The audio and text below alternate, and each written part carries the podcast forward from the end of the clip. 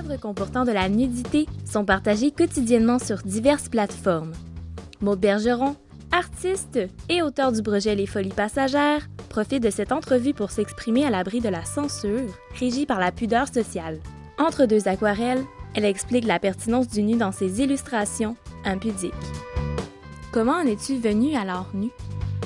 J'ai étudié en art, euh, donc euh, dès le cégep, en fait, euh, j'ai tout de suite pas mal mis l'accent sur ça à travers mes illustrations, puis ce que je créais, parce que j'avais vraiment un, besoin justement d'aller comprendre tous ces standards-là, puis ces limites qui sont imposées par la société. ce que je trouve très intéressant aussi par rapport à ça, c'est que ça me permet directement d'exposer des choses qui sont très, très tabous.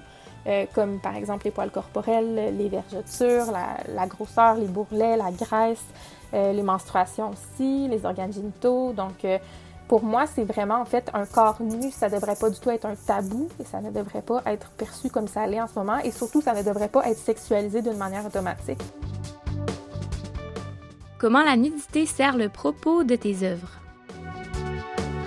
La nudité est pas mal euh, centrale au niveau de mes illustrations, en fait, euh, parce que ça illustre directement des choses qui sont considérées comme étant tabous dans la société. La diversité corporelle euh, et les tabous qui entourent les corps aussi, c'est vraiment très présent, donc en représentant des corps nus.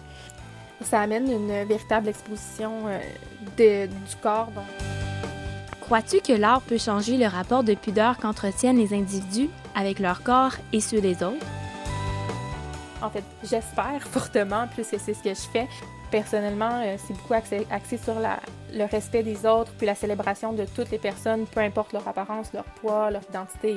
Euh, des messages et des illustrations euh, de ce genre-là, ça vient vraiment ouvrir un peu plus à cette conscience-là. là